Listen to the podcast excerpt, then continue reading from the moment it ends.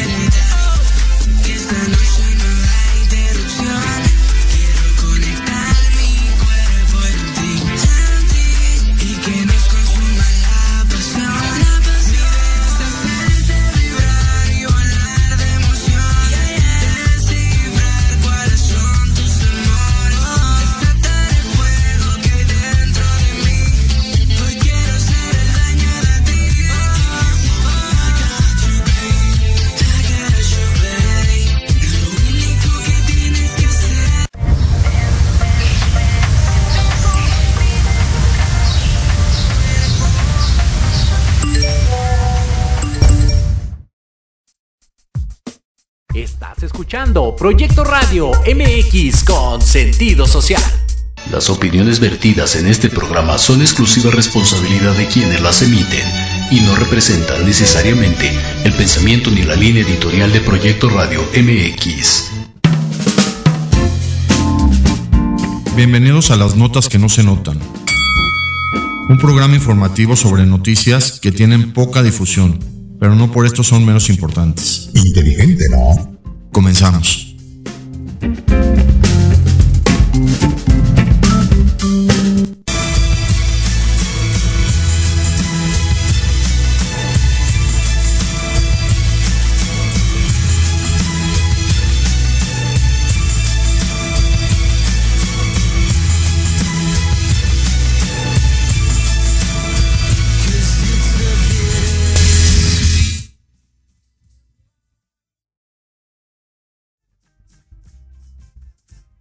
2023. Las notas que no se notan, notas muy interesantes de esta semana que, que ahora sí cada vez el mundo está más complicado. empezar con una nota muy interesante de Sudamérica. Quieren llegar a un acuerdo Brasil y Argentina para tener una sola moneda. Que esto me parece muy interesante de analizar porque finalmente entre Brasil y Argentina son más de la mitad de Sudamérica, entre estos dos países con tanto territorio que tienen, la influencia que tienen tanto Brasil como Argentina a nivel económico, a nivel turístico, a nivel social. Todos sabemos Argentina ganó el mundial y es un país con mucha trascendencia deportiva, además que es un país donde es el país donde más se consume carne, es un país muy, muy interesante y Brasil sabemos que es el país que todavía tiene idioma portugués, es un país con muchísima trascendencia, es el país donde se lleva a cabo el festival más importante del mundo, que es el Carnaval de Brasil, de Río de Janeiro. Y estos dos países, Brasil y Argentina, quieren unirse para tener una sola moneda. Esto es interesante y además es una, una propuesta muy, muy loable, muy entendible, porque los dos países han tenido evaluaciones muy importantes, tanto Brasil del cruceiro y de sus monedas, como Argentina. Yo tengo un billete de un millón de pesos de Argentina cuando empezó a devaluarse mucho el peso en Argentina. En México llegamos al billete hasta de 100 mil pesos, antes de que se cambiara el billete a tres ceros menos. Entonces ese billete de 100 mil fue de mil, pero en Argentina hubo billetes de 10 millones de, de billetes por la devaluación en frente al dólar. Yo creo que esto de Brasil y Argentina, tanto el presidente de Brasil, Lula da Silva, como Alberto Fernández de Argentina, tomaron esta decisión como tratando de fortalecer una sola moneda, que eso sería muy interesante. Sería muy interesante que en toda América ya circule una sola moneda. Yo lo he comentado, que circule el dólar. Desde Canadá hasta, hasta la Patagonia, hasta Argentina, pero eso ha sido muy difícil de, de manejar. Solo el único país creo que es Panamá, y no sé si Puerto Rico también tiene alguna cuestión de, de, de economía con el dólar, pero los demás países tienen su propia moneda. Esta es una iniciativa de Brasil y Argentina únicamente, de, tener una sola moneda entre estos dos países, que creo que lo están haciendo un poco también por, por una situación de, de, cuestión de, de aranceles, de importaciones, de exportaciones. Teniendo una sola moneda, podrían controlar mucho mejor la economía de, de toda la economía externa que llega a estos países, incluyendo el turismo, que es muy grande el turismo que llega tanto a Argentina como a Brasil.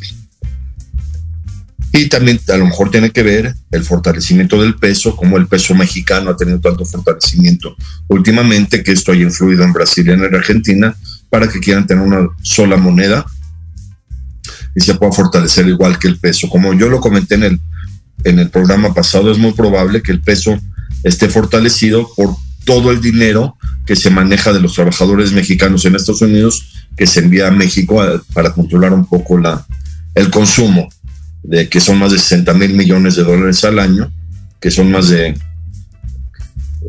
40 eh, millones de mexicanos que viven en Estados Unidos, tanto los que trabajan legalmente como ilegalmente, pero todo este dinero que mandan a México, finalmente al controlar el peso, pues se controla también eh, esta economía que para México es la, la número uno, las remesas.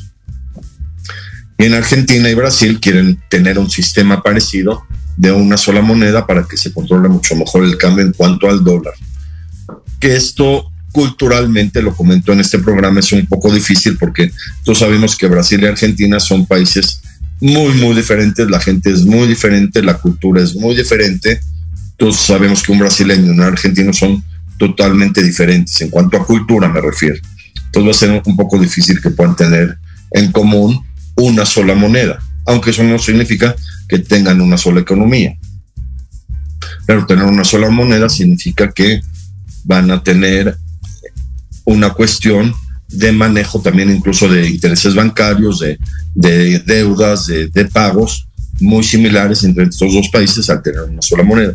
Pues va a ser interesante seguir todo este, este sistema económico que quieren fomentar entre los países de Sudamérica, Brasil y Argentina, que hubiera sido mucho mejor que hablen de una unión más política que solo de una, una relación al tener una sola moneda. Pero es muy interesante, va a ser muy interesante seguir esta cuestión, además entre Alberto Fernández, que es un presidente muy polémico en Argentina, con muchas ideas de cambio, como están siendo ahorita la gran mayoría de los presidentes de Sudamérica y, y más Lula da Silva con todo lo que ha vivido como expresidente de Brasil, con todos los problemas políticos que, que, tuvo, con los juicios que tuvo, aparte que sobrevivió de cáncer. Entonces va a ser muy interesante. Muy interesante que podamos seguir esta iniciativa mundial de tener una sola moneda entre Brasil y Argentina, como en Europa tienen el euro. Otra nota muy interesante de esta semana, están utilizando unos drones, ven que los drones cada vez tienen mucho mejor tecnología, que son aparatos que se pueden volar por medio de control remoto y pueden, se empezaron a utilizar mucho para guerras. Ese es el problema de la tecnología, que la tecnología, la humanidad primero la utiliza para guerras y luego la utiliza para cuestiones humanas. Eso ocurrió precisamente con el tanque.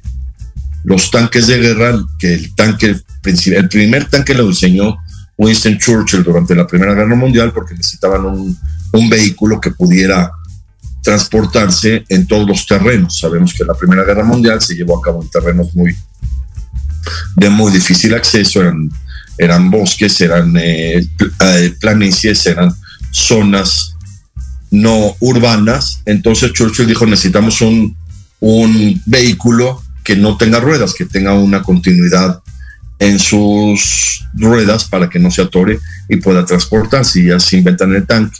Y a partir del tanque inventan el tractor con mucho beneficio para la humanidad en cuanto a agricultura, el tractor que se utiliza también para, para agricultura en base al sistema de los tanques. Y ahora los drones, que los drones, claro, son eh, equipos volátiles que se empezaron a usar para la guerra con mucho éxito, sobre todo en, en Medio Oriente, porque era muy fácil llevar un dron y desde el dron lanzar balas o armamentos a los enemigos. Pero ahora los drones en Estados Unidos esta semana se están utilizando de manera muy efectiva para transportar medicamentos o equipos médicos o material de curación de un hospital a otro hospital o de una clínica a otra clínica o de un consultorio a otro consultorio de doctores. Esto es muy interesante que utilicen los drones con estos fines humanitarios y, y de desarrollo. Un dron de estos que están utilizando para transportar medicamentos, material de curación, equipo médico puede cargar hasta 3 kilos de material. Entonces es muy, muy interesante que un hospital que tenga, por ejemplo, una, un catéter o algo que se necesite en otro hospital, que lo puedan mandar por medio de dron, por medio de, control remoto a otro hospital en, en cuestiones de, de, minutos o de dependiendo de dónde esté la distancia, pero es una noticia muy, muy alentadora que ahora los drones puedan tener este beneficio humano y médico. Y esto es muy, muy interesante de, de analizar. Otra nota de esta semana, Perú. Un problema que se está generando en Perú, muy complejo. Encerraron al presidente. Sin entrar mucho en la cuestión de política, la nota interesante que quiero comentar es que el Machu Picchu, que es una zona arqueológica muy importante de los incas, que los incas, al parecer, eran de la tribu de los mayas que se separaron. Ya ven que siempre los imperios han tenido estos conflictos de intereses y estas luchas de poder. Entonces los incas se van más hacia el sur de los mayas para ir haciendo su, su imperio inca y llegaron hasta Perú. Hicieron estas pirámides del Machu Picchu, las mismas que hicieron los mayas en, que tenemos en Yucatán y las pirámides de, de, de los mayas en Guatemala y, como comenté en el programa pasado, toda una ciudad que encontraron en Guatemala maya, los incas se de, separaron de la cultura maya. Esto es muy interesante, igual que los aztecas de la cultura tolteca, igual los incas, y fundan esta ciudad Machu Picchu, que por los conflictos sociales que existen en Perú muy desafortunadamente porque no los pueden controlar y, no sé, a lo mejor tendría que haber alguna intervención de algún organismo internacional para ya controlar los problemas en Perú, no sé, la ONU, la, la Organización de Estados Americanos debería participar en una cuestión de, de reconciliación en Perú. Pero el problema es que por estos conflictos sociales hacen huelgas en esta zona arqueológica que se llama Machu Picchu. Había cuatro, más de 400 turistas en esa zona. Cuando llegaron los manifestantes y los tuvieron que, que socorrer y aislar y, todo un problema en Perú por esta cuestión de, de una revuelta social.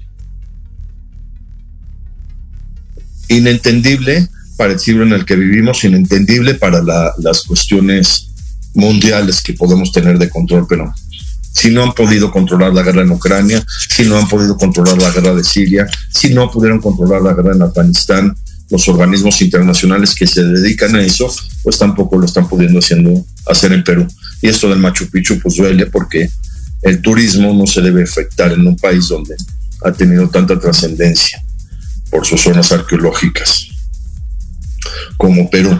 Es increíble que otros países que sí lograron consolidar su turismo de zonas arqueológicas tengan una plusvalía impresionante, como, como Jordania, por ejemplo, que, que sus zonas arqueológicas son las más visitadas del mundo, incluyendo Petra. Pero esto ocurrió en Perú esta semana. Otra película de, de guerra muy interesante es la caída del helicóptero en Ucrania. Y lo dije formalmente película, aunque sabemos que es una nota muy, muy triste de que en Ucrania se haya caído un helicóptero. No sabemos si fue accidente, no sabemos si fue atentado todavía, pero como es una zona bélica, lo más seguro es que haya sido un atentado, que se cayó un helicóptero con personajes muy importantes de, de Ucrania, inclusive el presidente Zelensky tuvo un, un acceso sentimental cuando ocurrió esto del helicóptero. Y yo lo que comento en este programa es por qué siguen insistiendo en viajar en helicópteros si es la manera más fácil de cometer atentados a las personas que viajan en helicóptero.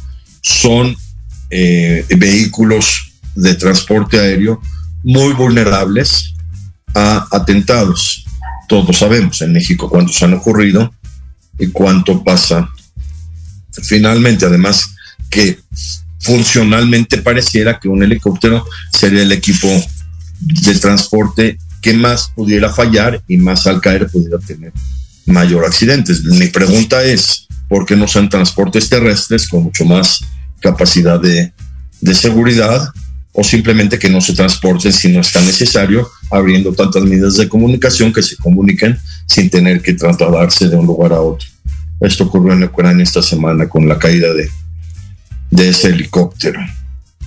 Que, que duele, duele que pasen estas cosas, duele que no se pueda controlar una guerra tan controlable desde un punto de vista político, desde un punto de vista de, de, conciliación, desde un punto de vista de negociación, siempre lo he dicho. La guerra de Ucrania y Rusia se hubiera arreglado en una mesa de negociación y no con tantas pérdidas ya humanas y materiales. Otra nota que quiero comentar aquí sobre los hijos de los poderosos o los hijos de los políticos, hablan mucho en México del hijo del presidente, que también es, es molesto que, que las redes sociales se dediquen tanto a, a estas cuestiones. Pero lo que yo quiero comentar, sin entrar en detalles de lo que ocurre, es qué pasa con los hijos de los poderosos. Es una tendencia humana muy difícil de entender que los hijos de los poderosos, como nunca pueden llegar a ser poderosos como sus papás, tienden a tener estas salidas de o volverse muy millonarios o volverse muy excéntricos o cambiar su vida totalmente radical.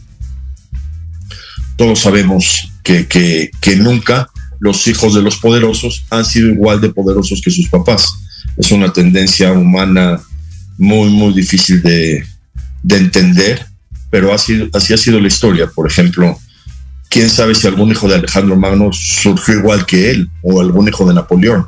Sabemos que un sobrino de Napoleón fue importante, Napoleón III,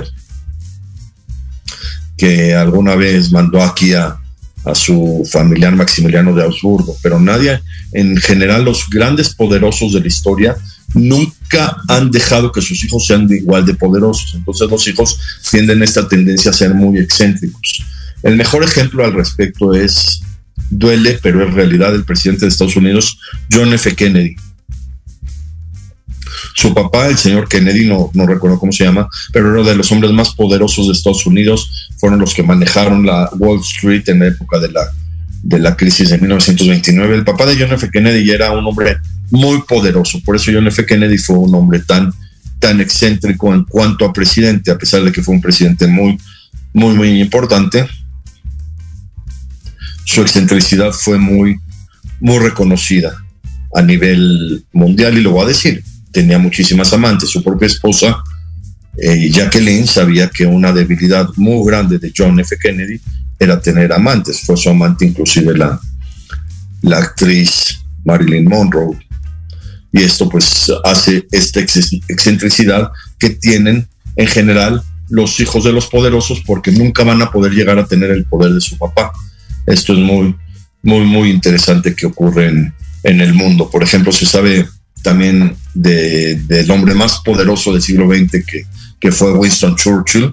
Su hijo Randolph nunca fue igual de poderoso que su propio papá. Inclusive luego tuvieron un, un nieto que también se, se llamó Winston, que falleció hace como 10 años, no tanto, que nunca fue igual de poderoso. Esto es muy interesante. Por eso se tienen que volver excéntricos los hijos de los poderosos, porque psicológicamente quieren ser como su papá o quieren tener el amor que su papá nunca les dio al ser tan poderoso. Esto es muy, muy interesante que ocurre socialmente e históricamente con los hijos de, de los poderosos que nunca logran ser igual. En la Biblia, en la Biblia lo sabemos, una historia muy, muy importante. El rey Salomón que era hijo del rey David. A pesar de que el rey Salomón se puede considerar el hombre más sabio de la historia, el hombre que logró la pacificación mundial como nunca nadie lo había logrado en la historia, el rey Salomón, nunca pudo superar a su padre, el rey David. Y esto pues siempre causó conflictos, siempre ha causado conflictos estas cuestiones de, de que si el hijo puede ser más poderoso que el papá en cuanto a trascendencia histórica, o en cuanto a poder, o en cuanto a influyentismo. Y es lo que pasa con cómo critican al actual hijo del, presidente de México, que creo que, que no se debe. Pero las redes sociales son muy, muy excéntricas también como para tocar esos temas de, de abuso y de hacer tendencias y de... Hay mucha gente que nada más se dedica a poner comentarios. Yo lo veo cuando veo tendencias en Twitter, de repente entro a las tendencias y hay cuates que ponen decenas de twitters, decenas de twitters para hacer tendencia una palabra o una cuestión que es tendencia y lo ven, que están poniendo comentarios y comentarios y comentarios, porque uno solo que pone 30, 40, 100 comentarios, pues apoya mucho que una tendencia de 6.000 comentarios se, esté en la lista de tendencias. Yo se le recomendaría a Elon Musk algún día que, que quite esas tendencias, generan mucho conflicto existencial conforme es la humanidad. Él no tiene la culpa, claro, pero genera estos conflictos existenciales. Otra nota actual de esta semana de Japón, de Japón siempre ha sido muy controversial en cuanto al uso de la energía nuclear, que cada año derraman el agua que utilizan para un reactor nuclear que se llama Fukushima en el mar. Este es un problema local de, de Japón porque cuando derraman esas, todos esos millones de litros de agua contaminada con radiación al mar, pues a lo que les afectan es a los pescadores de Japón, porque se afectan mucho los peces de toda esa zona. Entonces sabemos que Japón es uno de los países que más consumen productos del mar. Y esto pues sí genera un conflicto existencial porque cada año que esta planta nuclear de Japón, que quién sabe para qué la usan, Japón para qué quiere una planta nuclear con tanta capacidad. No creo que fabriquen armas nucleares, yo creo que lo usan para cuestiones de, de energía. Pero sale la noticia cada año en estas épocas de que Japón quiere nuevamente derramar el agua en el mar. Y pues donde la derraman, si la derraman en el drenaje, pues el drenaje finalmente llega al mar y pues finalmente es parte de la contaminación que esta humanidad genera al planeta Tierra y, y que no hay nada que hacer. Esto es lo que ocurre siempre en Japón con Fukushima, la planta nuclear que ellos tienen de muchísima capacidad en Japón. A lo mejor tienen tanta energía nuclear porque después de las bombas atómicas ellos dicen, nosotros nos tenemos que también defender, también tenemos que tener energía atómica o energía nuclear. Y esto ocurre y pues finalmente se daña las cuestiones. En México se llegan a ver en el Océano Pacífico, yo lo he visto en Acapulco a lo lejos, porque Acapulco es un puerto precioso, donde hay zonas donde se puede ver el, el horizonte increíble, cómo se alcanzan a ver al final del horizonte barcos pesqueros japoneses, que ya esa ya zona ya no pertenece a la, al territorio mexicano y llegan los, los barcos japoneses a pescar con muchísima tecnología. Todos sabemos que Japón es un país con muchísima tecnología, que todo lo han hecho gracias a su capacidad creativa. Los celulares existen gracias a los japoneses, que lograron hacer la nanotecnología y el uso de, desde las computadoras, los relojes. Empezaron Japón con los relojes de cuarzo, como le llamaban ellos, o los relojes digitales. Y así Japón ha sido un país que cambió totalmente la tecnología mundial. Y ahora tienen este problema con el agua de, del reactor nuclear de Fukushima. Y claro que su misma tecnología también la utilizan para pescar y para poder preparar sus alimentos, sobre todo los, los sushis que ya se difundieron prácticamente en todo el mundo, come comida japonesa en base a sushis y Japón sigue cazando ballenas con ciertas restricciones, pero siguen comiendo carne de diferentes ballenas en Japón, gracias a su misma tecnología y gracias a su mismo control que tienen, pueden ellos pescar cierta cantidad de ballenas sin que se afecte la población y sin que los de Greenpeace tengan que irse a chocar contra sus barcos.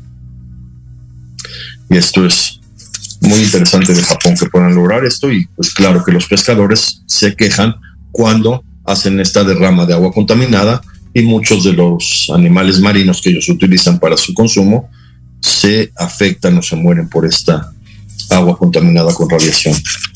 Y eso es lo que el mundo debería controlar. Si se va a utilizar radiación o energía nuclear para cuestiones de tecnología, que se sepa cómo manejar los desechos industriales de estas mismas plantas para que no tengamos que todo el mundo pagar estas consecuencias cuando, porque finalmente si llegan al mar, pues llegan a, todo el Océano Pacífico y a todo el Océano Pacífico, pues finalmente nos afectan a todos los que estamos conectados con ese océano, incluyendo México, obviamente, incluyendo Estados Unidos, incluyendo Chile, incluyendo todos los países que tienen que ver con el gran océano Pacífico. Seguimos después del corte con unas notas muy, muy interesantes que quiero comentar, una nota sobre Donald Trump, que es una tendencia impresionante en, en las noticias y en redes sociales. Seguimos después del corte.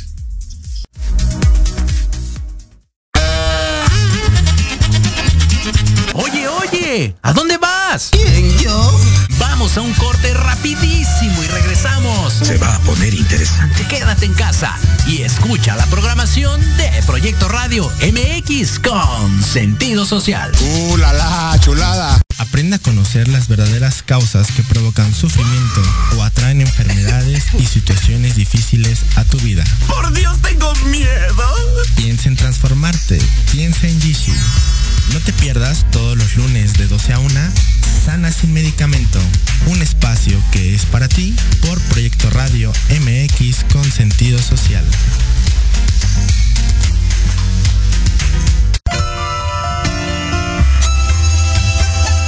Libreando, un espacio pensado para fomentar la lectura, conocerte mejor, acciones, emociones y actitudes desde un punto de vista autocrítico. Conducido por Ivonne Barrera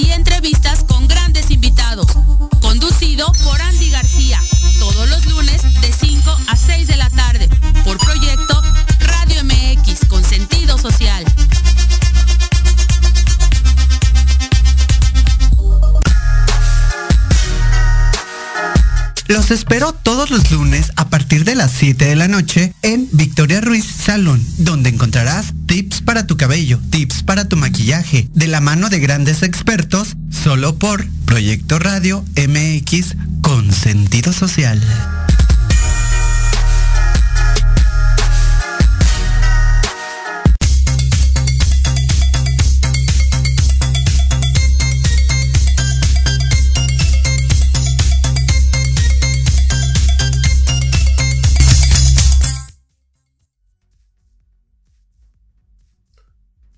Seguimos con las notas de este lunes 23 de enero sobre Donald Trump. Es muy interesante la vida de este hombre, cómo llegó a ser presidente sin ser político, era nada más empresario, hijo también de un gran hombre millonario.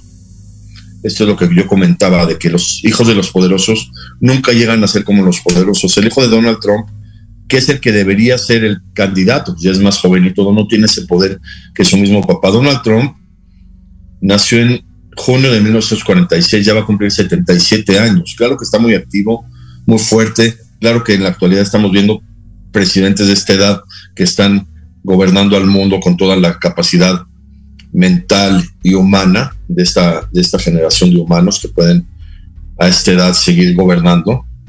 Pero esto es lo que ocurre. El hijo de Donald Trump no tiene esa capacidad política de su mismo padre. Y ahora Donald Trump quiere volver a ser presidente de Estados Unidos en las próximas elecciones del siguiente año. Sería muy, muy interesante seguir estas noticias de cómo ocurre.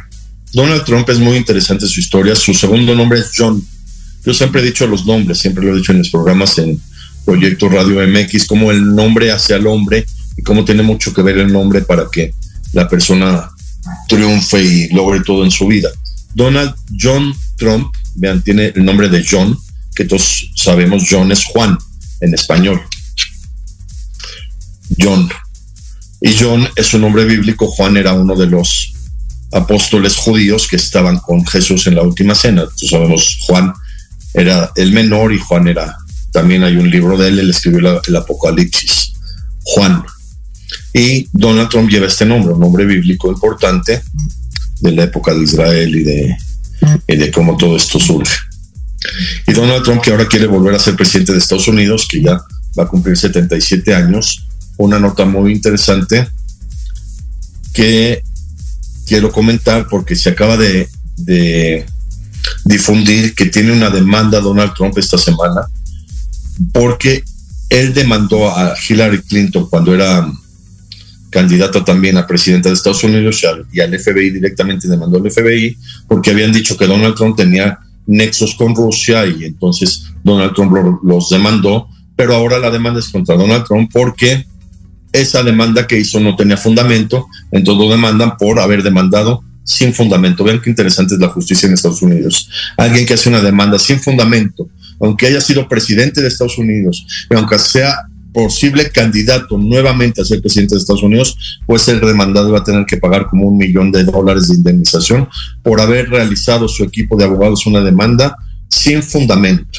Esto me parece muy importante de analizar y de, y de reconocer porque pasa mucho, pasa mucho que todo mundo demanda sin fundamento, todo mundo demanda y, exageran las demandas y exageran los, cargos y exageran las acusaciones, inclusive con mentiras. Y esto es lo que pasa, una demanda siempre debe ser bien fundada. Y en Estados Unidos tienen mucho cuidado en eso. A pesar de que Donald Trump fue presidente de Estados Unidos, tuvo que pagar una indemnización por una demanda mal hecha o por una demanda mal fundada contra Hillary Clinton. Esto es muy, muy interesante de analizar desde un punto de vista jurídico, de, las leyes, de cómo ocurre esto.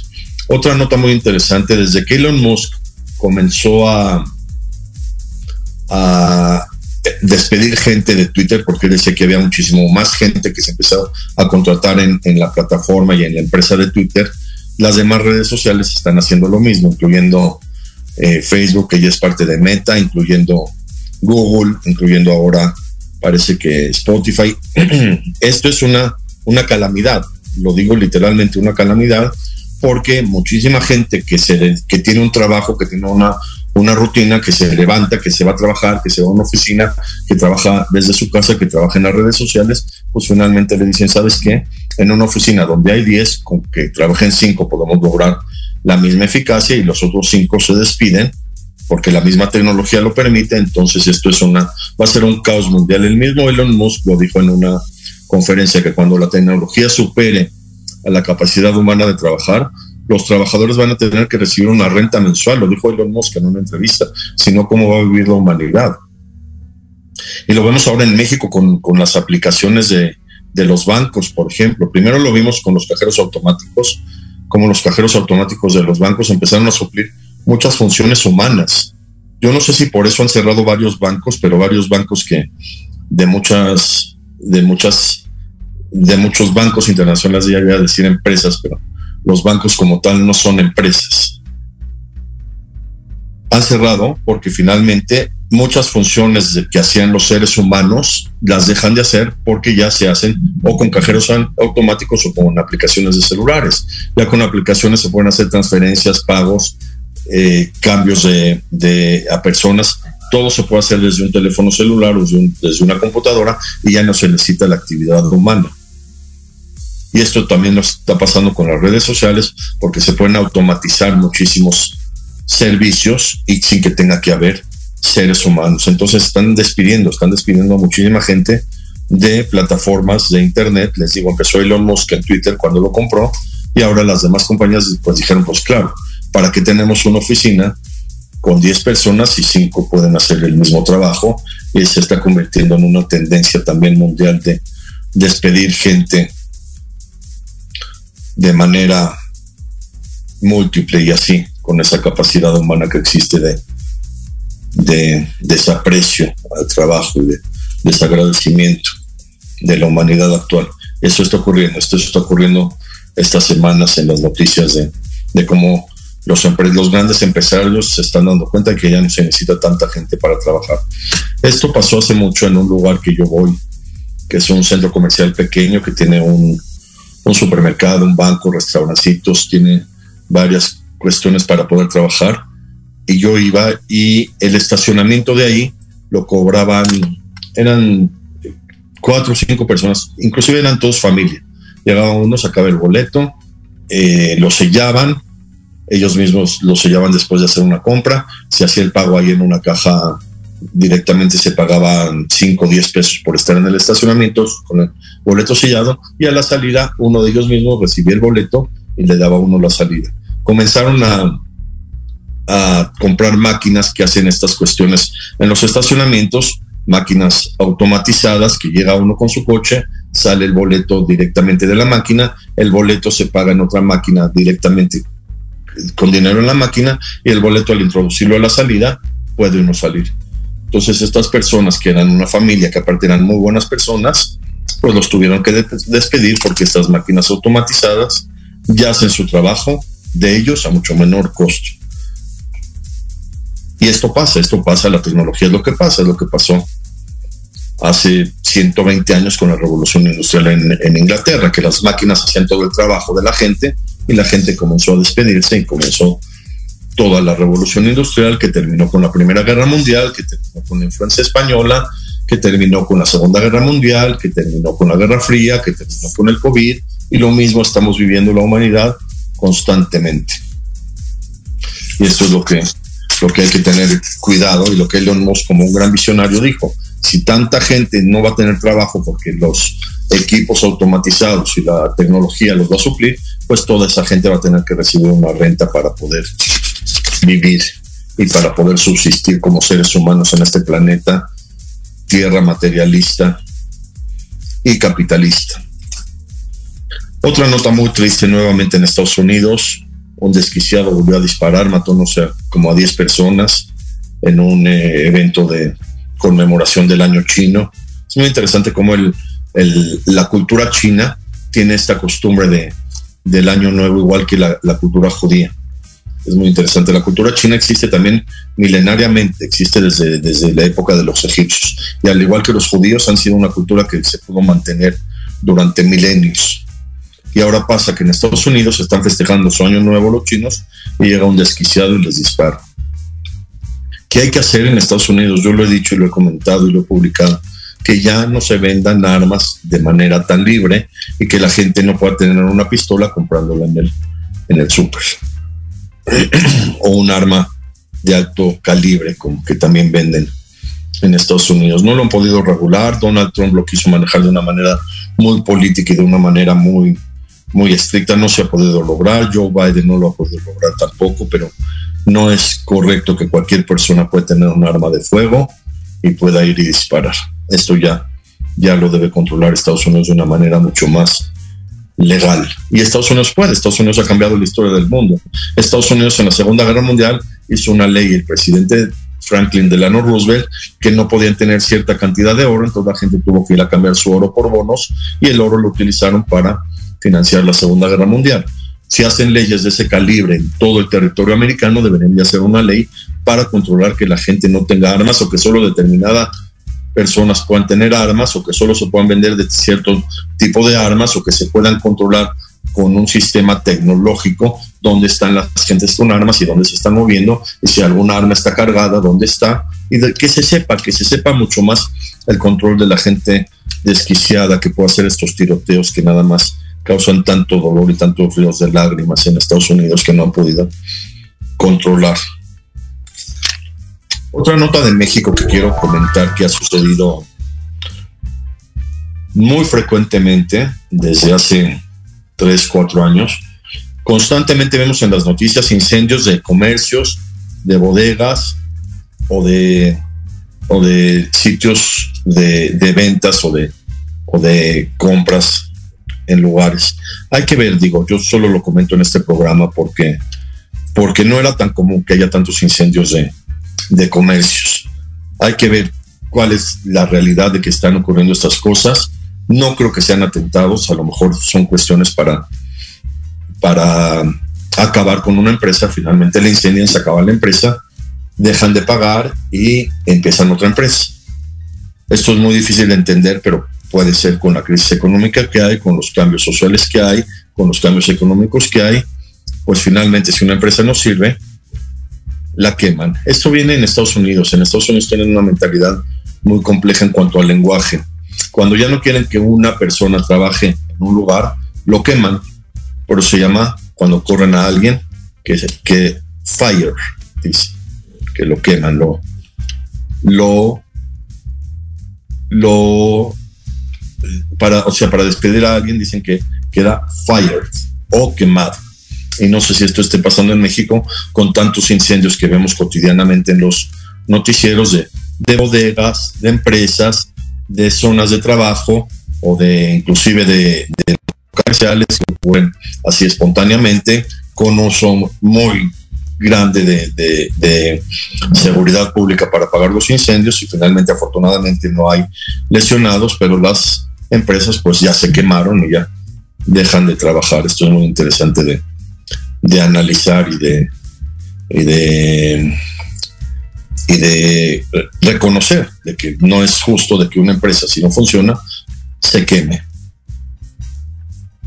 Y, también habría que ver qué tanto pagan los seguros o cómo se hace estos cobros de los seguros o, o qué sucede después de que se quema una, una empresa, un negocio, un comercio. Y esto está ocurriendo y que, habría que ver, digo, nada más como un interés social, histórico y político inclusive, de por qué ocurren estos, estas situaciones. Y, y, les digo, en Estados Unidos es muy, es muy interesante hablando de esta nota cómo se utiliza la palabra fire cuando corren a alguien de un, de un puesto, cuando lo van de baja de un puesto, dicen que ya, you are fired. Y fired viene de fuego, viene de, de quemado. Y otra nota también de México que quiero comentar en unos minutos sobre este juicio contra el jefe de seguridad de México, García Luna, que yo no voy a comentar mi punto de vista de qué se trata formalmente, pero sí analizar un poco qué es el narcotráfico y por qué este señor que, que se dedicaba a la seguridad en México, con cierta capacidad y con cierto éxito, digan lo que digan en el periodo de, del presidente Felipe Calderón, ahora sea una tendencia mundial tan grande como uno de los criminales más grandes que está en un juicio. Hasta el, es increíble que hasta los miembros del jurado de Estados Unidos lo están manteniendo en secreto y con mucha polémica de noticias y con mucho me, mediatismo muy complejo sobre este hombre que, que, que, no sé yo, yo no voy a comentar, aparte yo no soy ni juez ni parte, pero hay que tener en cuenta que si existe todo un, un comercio de drogas, no solo tienen la culpa los que las fabrican, los que las venden, también tienen la culpa los que las compran. Yo no he sabido cuándo en Estados Unidos han hecho un juicio a los grandes compradores de drogas. Les llaman los grandes capos o los grandes narcotraficantes a los mexicanos o a los colombianos o a los sudamericanos que venden drogas. Pero ¿cómo se les llama a los que compran las drogas y las distribuyen con, con, la juventud. Y el gran problema del narcotráfico no es la venta de drogas, es la falta de control de la juventud para que dejen de usar drogas y se dejen de comercializar las drogas de manera ilícita. Eso es lo que no han querido entender, eso es lo que no ha querido utilizar, usar la humanidad. Yo lo comento esto porque ¿dónde están los grandes compradores de drogas? Digo, ya sabemos que los grandes vendedores de drogas ahí están en, cárceles, ahí están con cadenas perpetuas, van a participar inclusive como testigos en este juicio tan controversial de García Luna. ¿Y dónde están los compradores de drogas? Eso es lo que hay que entender. Y claro, los consumidores finalmente, ¿por qué no los controlan? Para que dejen de consumir drogas y hagan cosas mucho más productivas los jóvenes en vez de tener que drogarse los fines de semana para poder subsistir en este mundo. Si el mundo cambia, los jóvenes dejan de utilizar drogas. Y si los jóvenes dejan de utilizar drogas, las dejan de comprar. Y si las dejan de comprar, los que las venden van a quebrar y los que los, los narcotraficantes pues se van a dedicar a otras cosas porque van a dejar de, de vender drogas y las van a dejar de fabricar. Y este es el, el, el, este es el problema principal que existe con el narcotráfico. No es ni la fabricación, ni la venta, ni la compra, es el consumo. Ese es el problema, el gran problema de que no ha sabido manejar la humanidad desde un punto de vista de liderazgo, desde un punto de vista de cambio mundial, o desde un punto de vista de cambio de mentalidad, que es lo que necesita la, la comunidad mundial actual, un cambio de mentalidad radical. Y este juicio que nos tiene a todo el mundo con toda esta incertidumbre, tantos meses, tantos aplazos, tantas intrigas. Ya, si van a hacer un juicio en Estados Unidos, como se hacen los juicios, se hacen, se dictamina un, un, una resolución, una sentencia y punto, sin tanto mediatismo. Esto ya está volviendo locos hasta todo el mundo, hasta ellos mismos. García Luna y García Luna y los jueces y los juzgados y, los van a mantener en secreto y nadie van a saber quiénes son los juzgados. Creo que en, en, en principios universales de, de, leyes de Estados Unidos siempre se deben saber quiénes son los, los que participan en el juzgado. Esa es una tendencia en Estados Unidos, tener un juzgado que determina finalmente la, decisión del juez. Esa es una cuestión muy, muy particular de, las leyes de Estados Unidos que se basa mucho en en los juicios napoleónicos, desde la mentalidad de Napoleón Bonaparte que influyó tanto en Estados Unidos durante toda su historia. Sabemos que incluso Napoleón Bonaparte, el mismo Napoleón Bonaparte, negoció con Estados Unidos para venderles el estado de Luisiana, para él, él seguir con su guerra napoleónica, con todo el dinero que ganó al vender Luisiana. Y esta tendencia, Napoleón tenía esa tendencia de que para hacer justicia tenía que haber un juzgado. No solo la decisión del juez, como se hace en, en, muchísimos países, en la gran mayoría de los países, el juez es el que determina la, la primero la culpabilidad o la inocencia de la persona juzgada de las personas juzgadas y después la misma sentencia. En Estados Unidos lo hace un juzgado. Y ahora el juzgado de, de, de García Luna, los que van a participar en este juzgado, pues van a ser personas que para todo el mundo van a ser anónimas por cuestiones, entre comillas, de seguridad. En el país más seguro del mundo, porque van a tener que tener este tipo de seguridad, pero, pero esto es lo que ocurre.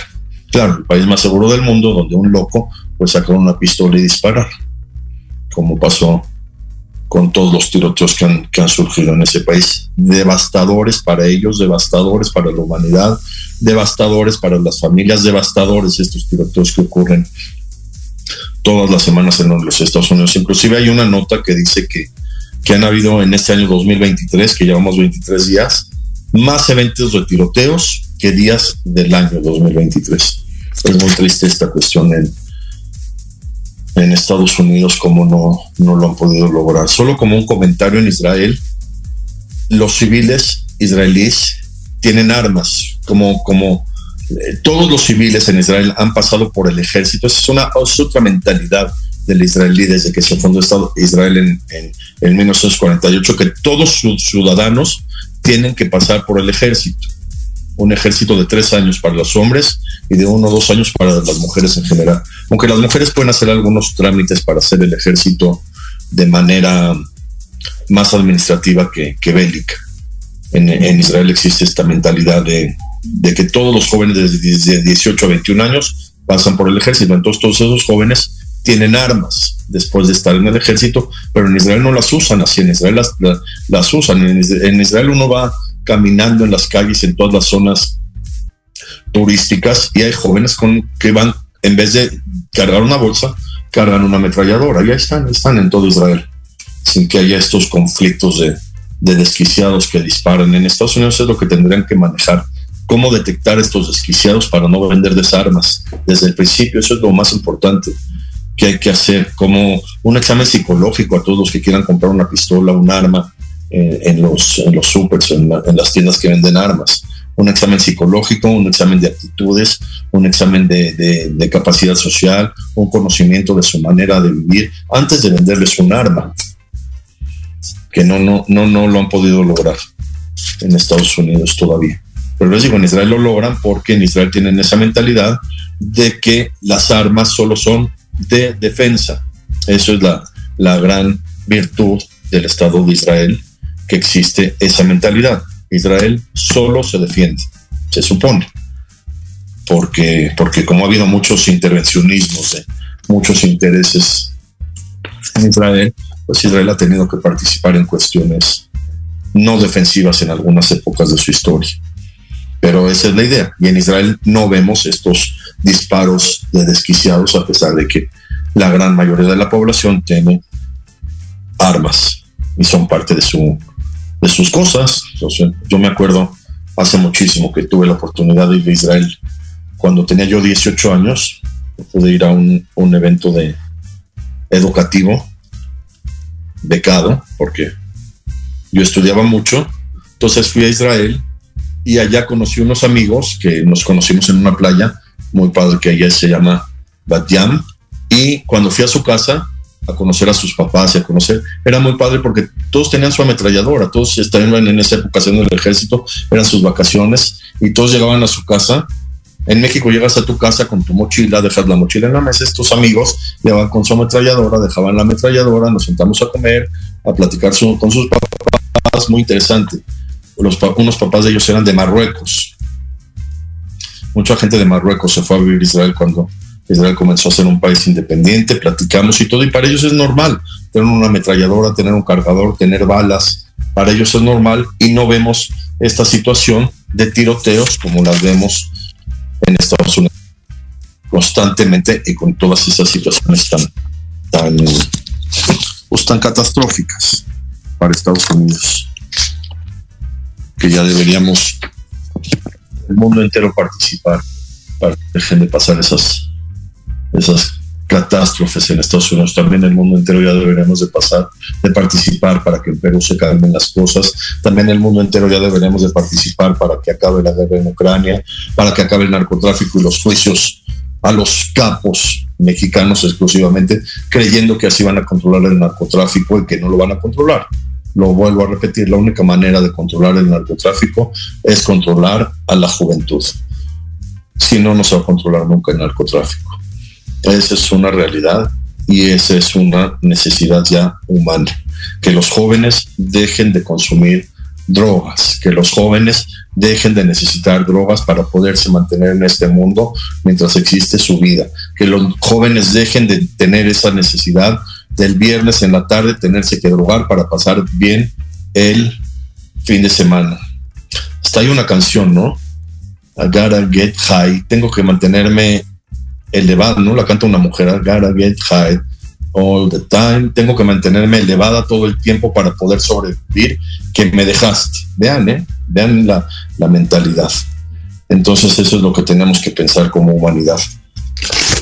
Nos vemos mañana en el programa de historia, mañana martes historia en general, mañana confirmo el tema y el próximo lunes en las notas que no se notan.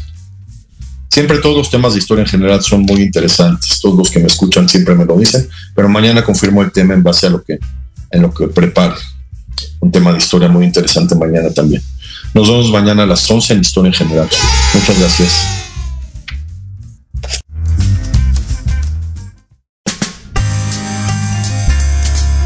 su atención. Espero haber enriquecido sus conocimientos y su cultura con estas notas. Espero que os haya iluminado. Los espero el próximo lunes en Las Notas que no se notan.